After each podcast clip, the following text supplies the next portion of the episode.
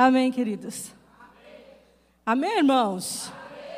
Louvamos ao Senhor porque estar na casa dele é um privilégio. Estar na casa do Senhor, o salmista diz assim: que vale mais um dia aqui do que mil em qualquer outro lugar, porque aqui você está sendo assistido pelo Senhor. Quantos creem que o Senhor está em nosso meio? E Ele está mesmo, e grandes coisas Ele tem para fazer nesta noite. Você crê? Então se prepara para receber o melhor do Senhor nesta noite, no nome de Jesus. Abra sua Bíblia comigo. No livro de 1 Reis, no capítulo 19. Louvado seja o nome poderoso do Senhor. Aleluia. 1 Reis, capítulo 19. Quem encontrou? Amém? Vamos ler a palavra do Senhor.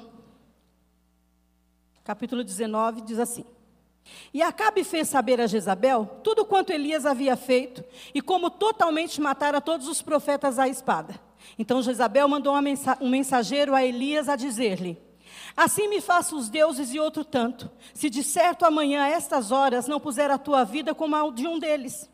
O que vendo ele, repita comigo, o que vendo ele, se levantou e foi para escapar com vida, se foi e veio a Berseba, que é de Judá, e deixou ali o seu moço.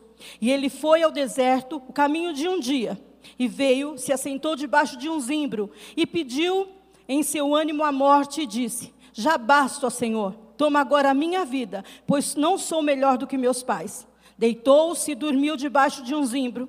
E eis que então um anjo tocou-lhe e lhe disse: Levanta-te e come. E olhou, e eis que à sua cabeceira estava um pão cozido sobre as brasas e uma botija de água. E comeu, bebeu, tornou a deitar-se. E o anjo tornou a segunda vez e o tocou e disse: Levanta-te e come, porque muito comprido será o caminho. Levantou-se, pois, e comeu, e bebeu, e com a força daquela comida, caminhou quarenta dias e quarenta noites até Horebe, o monte de Deus. E ali entrou numa caverna, e passou ali a noite. E eis que a palavra do Senhor veio a ele e lhe disse: que fazes aqui, Elias? Até aqui. Baixa a tua cabeça, fecha os teus olhos. Peça ao Espírito Santo de Deus que fala com você nessa, que fale com você nesta noite. Mas peça mesmo. Fala, Senhor, eu vim aqui necessitando de ouvir a tua voz, precisando da tua presença, precisando que tu fales comigo. Tenho certeza que o Senhor que já está aqui tem algo, tem resposta para a sua vida nesta noite. Maravilhoso Deus e eterno Pai, no nome santo e poderoso de Jesus, estamos aqui mais uma vez diante de Ti, nessa presença santa, bendita, nessa presença que já sentimos neste lugar, para te pedir, fala conosco, Senhor, fala de uma maneira clara, fala de uma maneira que entendamos. Senhor, se há porventura algo contrário à Tua palavra, nós agora, no nome de Jesus, neutralizamos, repreendemos, que aqui permaneça somente o Teu Espírito Santo e que tudo que seja falado aqui seja única e exclusivamente para a honra e glória do teu santo e poderoso nome, o nome de Jesus. Amém. Amém, queridos. O ministério do profeta Elias é marcante, é cheio de emoções. Você conhece. Mas, porém, eu, eu considero o capítulo 18 o ápice do seu ministério, o mais emocionante. O profeta Elias está no capítulo 18, no embate. O desafio é o seguinte: nós vamos chamar os profetas de Baal e também convocar os filhos de Israel e toda Judá. E ali vai acontecer um desafio. Vocês clamam pelo seu Deus e eu clamo pelo meu Deus verdadeiro. E o Deus que responder com fogo, esse vai ser aclamado, vai ser chamado como Deus verdadeiro. E a Bíblia diz que os profetas de Baal começaram a a clamar, começaram a orar, a chamar o seu Deus. Eles gritavam, eles se retalhavam, eles chamavam o seu Deus para que Baal mandasse chuva, para que mandasse fogo, desculpa, para que Baal mandasse fogo. Quando Elias percebeu isso, ele ficou ousado. Quando o profeta percebe que Deus está do lado dele, ele fica ousado. Mas, quando, se você conhece, eu também, o mundo espiritual. Se os demônios quisessem, eles poderiam fazer um vendaval de fogo. Eles poderiam enviar tochas de fogo. Eles poderiam fazer um show de ilusão ali. Não que Baal pudesse responder, porque era apenas um ídolo. Mas se os demônios quisessem, demônios quisessem, eles pudessem. Mas eu acredito, porque nada disso aconteceu, que Deus não permitiu que eles fizessem nada. Então, por mais que eles tentassem fazer um show de ilusionismo, Deus não permitiu que acontecesse nada. Então Elias começa a, a ser abusado. Ele fala assim: chama mais alto, de repente ele está dormindo.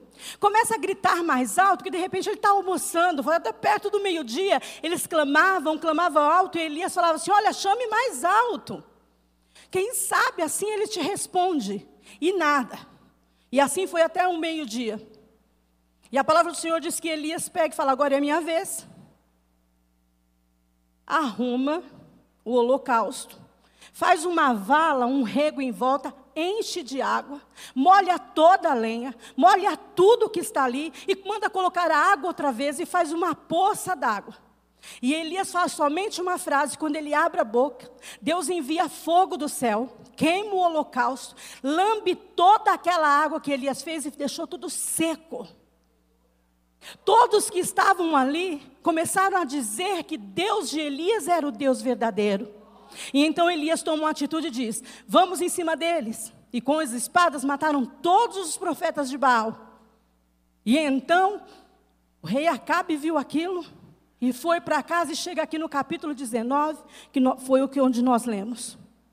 E ele chega e ele poderia chegar e dizer para Jezabel: Jezabel tinha tanta coisa para Acabe dizer. Ele poderia dizer: Jezabel, o Deus de Elias responde com fogo.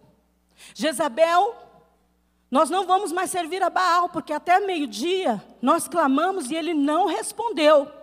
Jezabel, olha, o Deus de Elias queimou todo o holocausto, ainda lambeu toda a água. É um Deus verdadeiro. Mas não, Acabe era, era, era cometido, acometido de um, de um espírito que ainda paira nos dias de hoje de, ao invés de falar coisas boas, de atos proféticos, acham melhor julgar ou criticar, ou xingar ou envenenar profetas de Deus. Acabe poderia ter feito várias coisas, engrandecido o nome de Deus, mas não. Ele começa a falar coisas ruins, ele começa a envenenar o coração, que eu já apresentei para vocês, Jezabel, né? É a famosa demônia. Ele começa a envenenar mais ainda um coração que era envenenado. Ele começa a envenenar mais ainda, dizendo: Você não sabe o que Elias fez. Vou te contar o que Elias fez. Ele perdeu a chance de falar tanta coisa boa.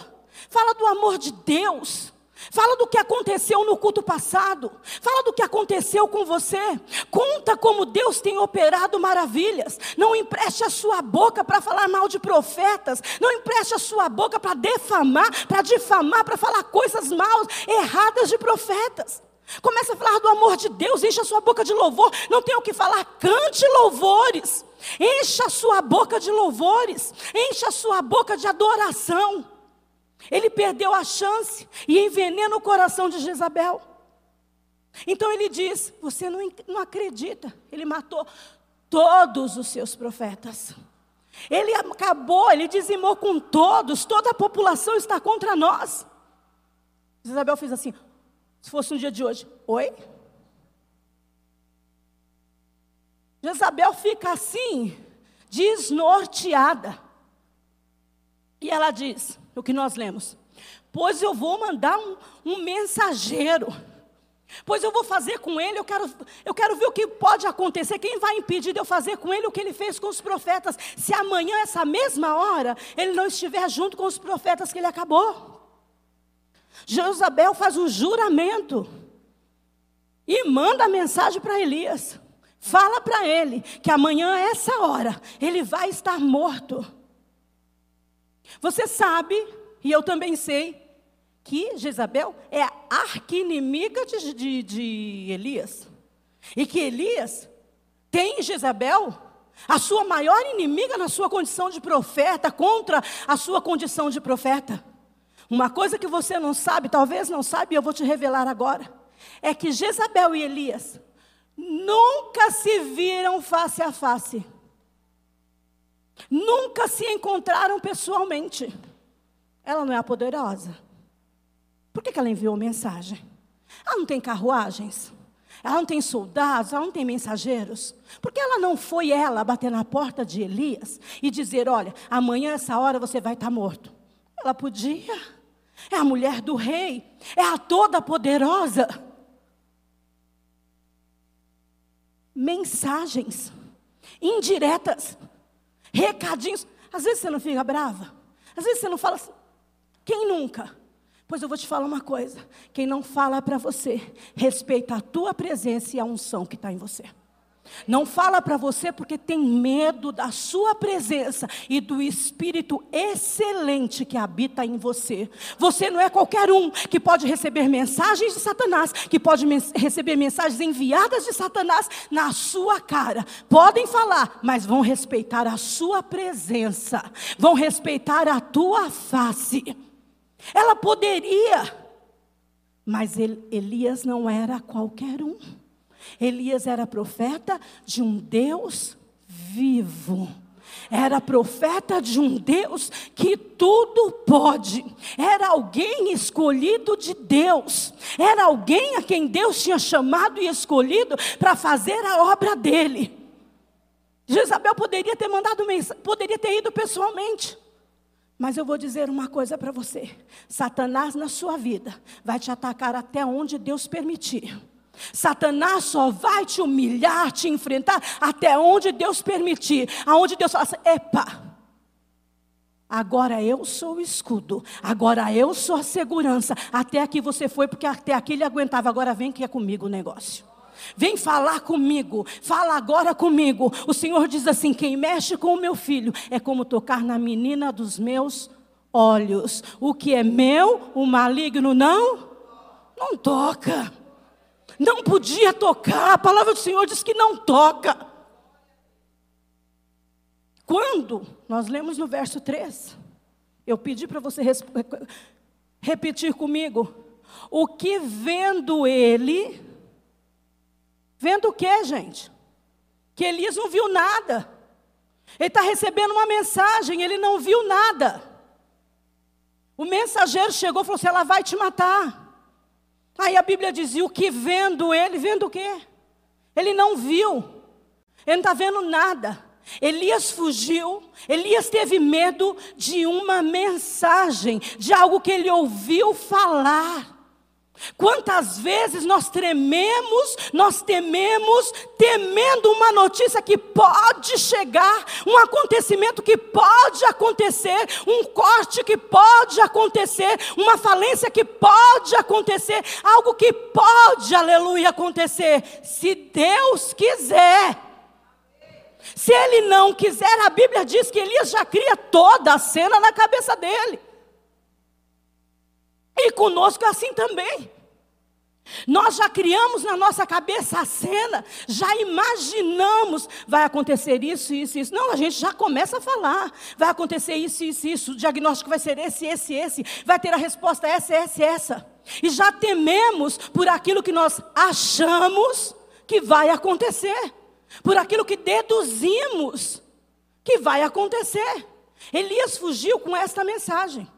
Um homem, queridos, que no capítulo 18 tinha derrotado todos os profetas de Baal. Agora, 450. Agora, ele está fugindo por causa de uma mensagem. Eu não sei porque você está fugindo. Eu quero trazer à memória o Deus que te rachará nébrias, o Deus que trouxe fogo do céu do capítulo 18, é o mesmo que pode resolver no capítulo 19. O Deus que agiu na sua vida ontem é o mesmo Deus que pode agir na sua vida hoje. O Deus que fez ontem faz hoje. O escritor de Hebreus diz que Ele é o mesmo ontem, hoje e será para sempre. Elias esqueceu nem por um momento ele lembrou do que Deus tinha feito através da vida dele. Ele se esqueceu assim, ó, num piscar de olhos. Como pode isso acontecer? Certa vez, eu penso que eu já contei aqui. A minha filha tinha cinco meses, a Giovana, quatro ou cinco meses, eu acho. E ela ficou internada. com uma celulite no olho.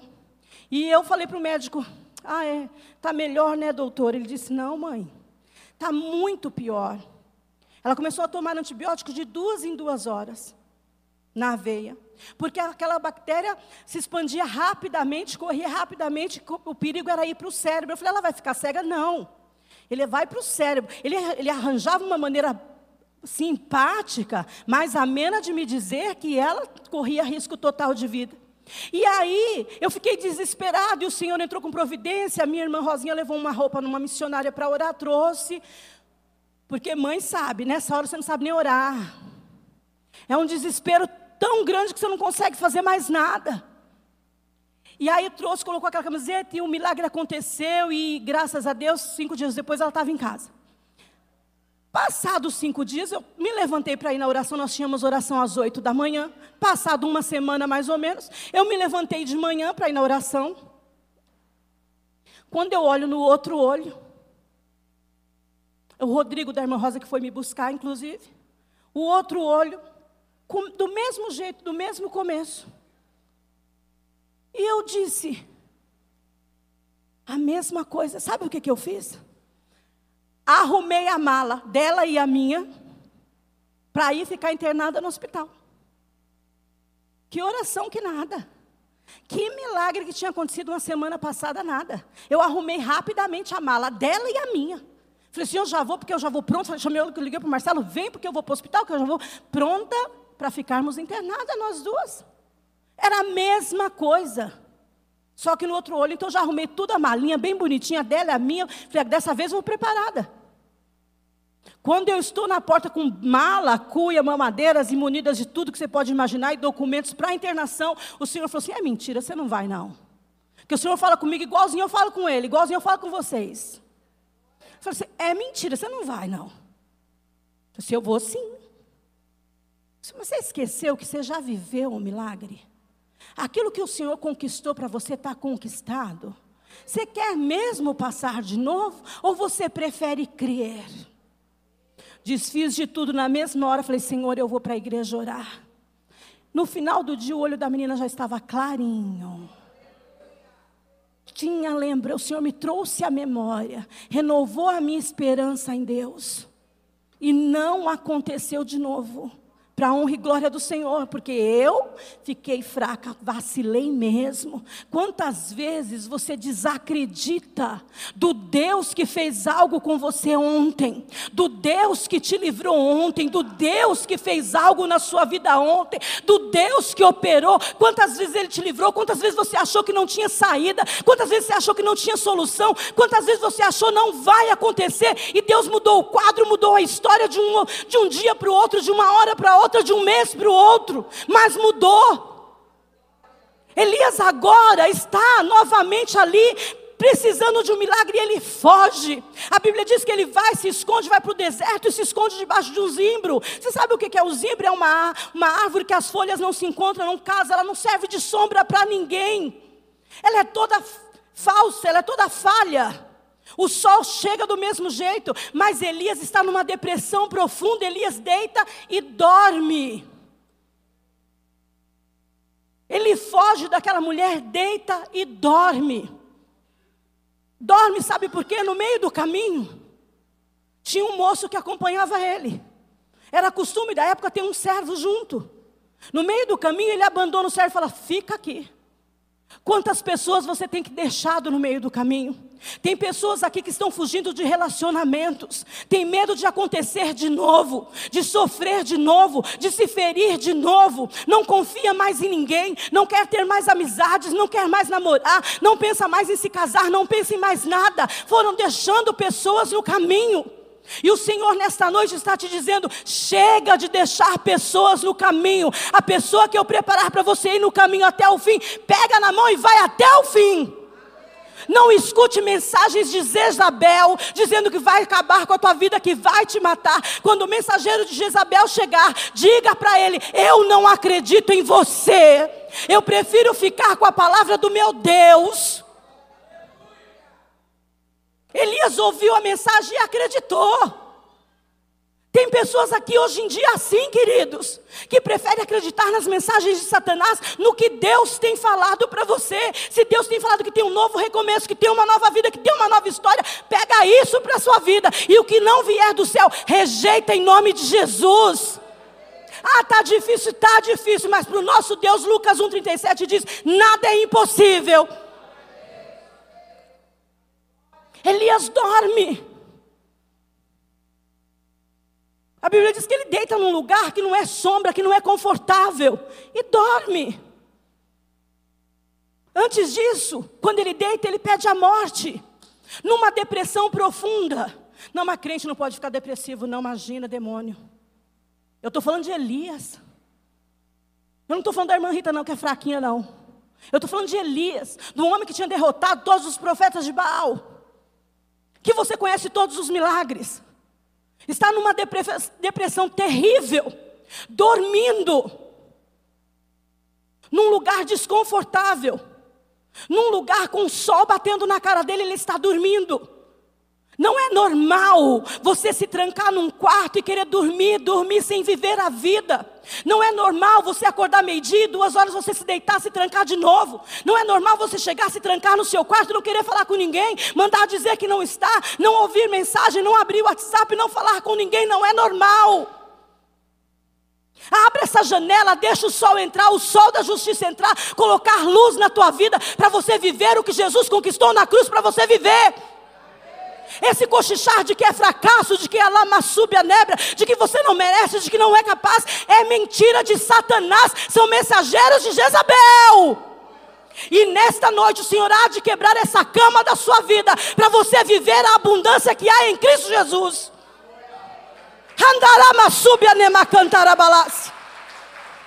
Aleluia. Suke calabashebias lotado de crentes, aleluia, em que Satanás tem brincado, aleluia, colocando um espírito de inferioridade, um espírito de pequenez, dizendo: você não pode, você não consegue, você é pequeno demais, você é fraca demais, você tem dinheiro de menos. A nossa vida com Cristo é muito mais além do que isso, aleluia. Abra a janela da sua alma nesta noite. Para Jesus entrar, para Deus entrar porque tem uma vida inteirinha que Ele conquistou para você viver. E todo espírito, aleluia, de Jezabel, com mensagens mentirosas na nossa vida está repreendido hoje no nome de Jesus. Todo desespero que te faz pensar em morte, aleluia. Elias estava dizendo assim para Deus: já que o Senhor não me mata, eu vou dormir, porque dormindo eu não preciso ver nada. Eu vou dormir, porque dormindo o tempo passa. Eu vou dormir, porque dormindo, olha, eu não me penso em mais nada. Acorda. O anjo chama Elias. Elias acorda. Aqui tem um pão. Aqui tem água, uma botija de água. E aqui tem um pão cozido na brasa para você comer. Água na botija. Normal. O pão. Normal. Agora começa a ficar normal. Água normal. Pão normal. Agora, pão cozido na brasa. Muito anormal. Não está cozido da maneira normal de ser cozido o pão. Ele está chamuscado de brasa. Ele tem brasa na samachu denebras. Olha a lindura de Deus. Ele está chamuscado de brasa. Tem um gostinho de fumaça. Tem um gostinho de brasa. Deus está falando para Elias: Eu te proíbo de esquecer do fogo do capítulo 18. Você não entendeu? Vou repetir. Eu te proíbo de esquecer do fogo do capítulo 18. Aleluia! Eu te proíbo de esquecer o que eu fiz no capítulo 18, o que eu fiz ontem, o que eu fiz com o diagnóstico, o livramento que eu fiz, a história que eu mudei, a sorte que eu mudei. Eu te proíbo.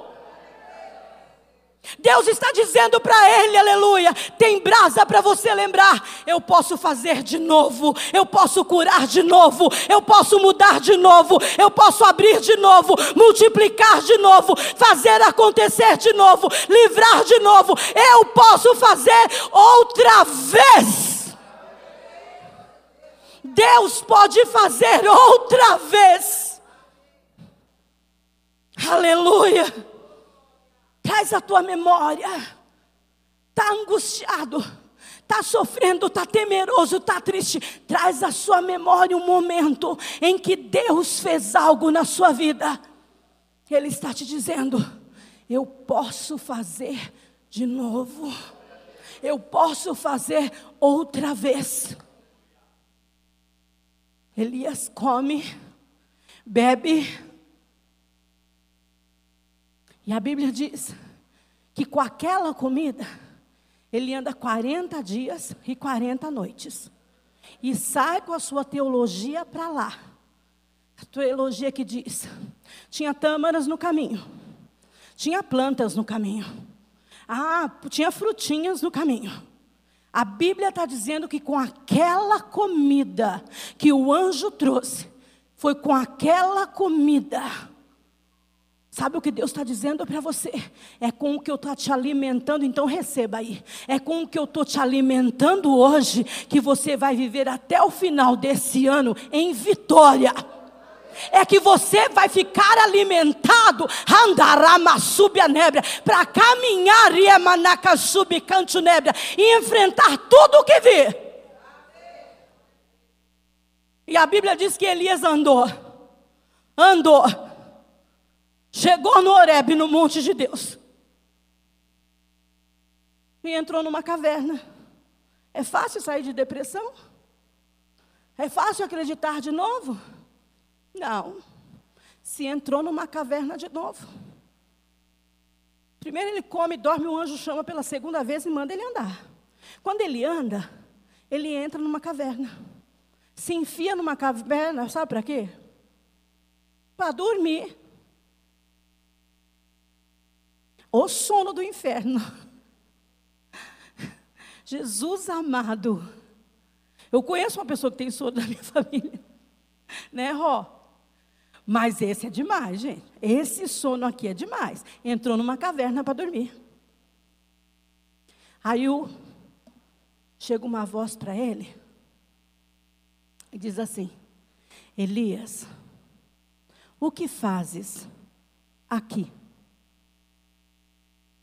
E a lindeza de Deus é isso.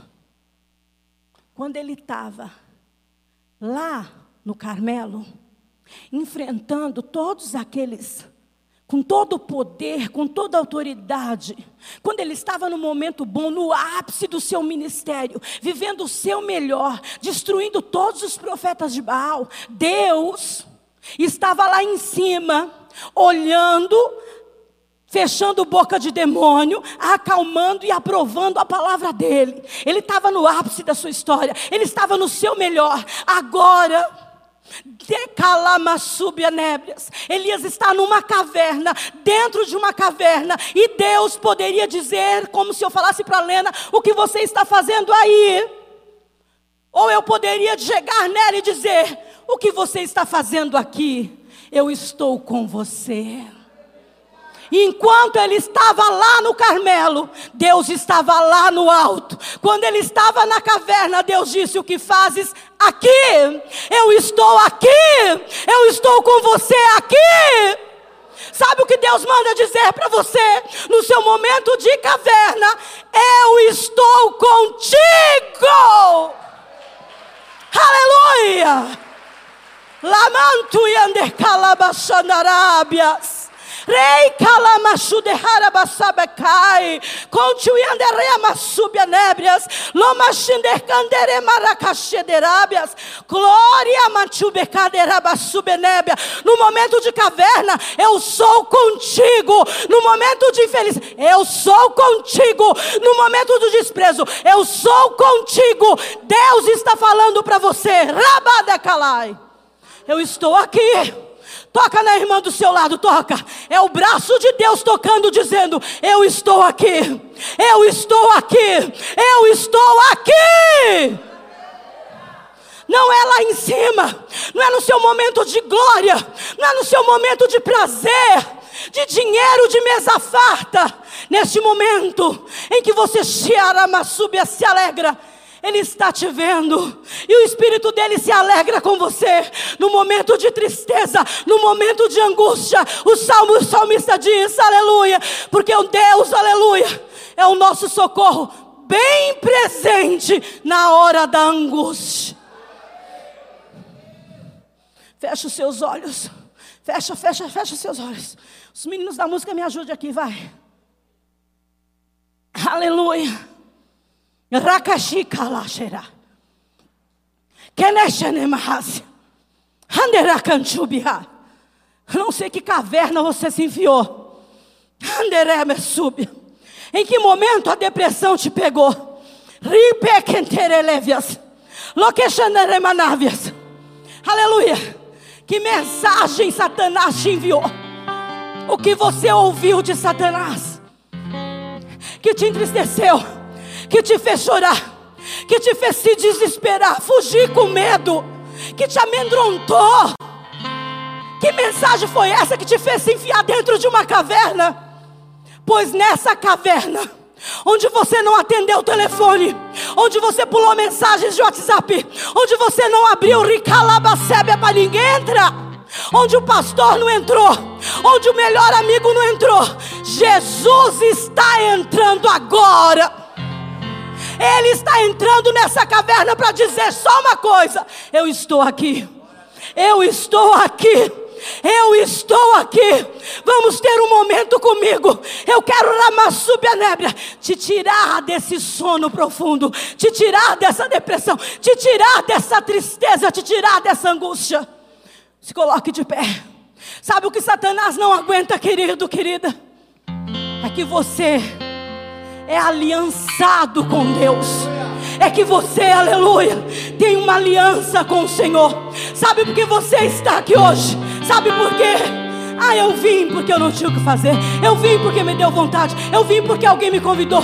Não, porque o Deus de aliança te trouxe para renovar uma aliança contigo e dizer: Aleluia, não está parecendo, mas eu estou com você. Não está aparecendo, mas eu estou aqui. Eu estou aqui. Xarama.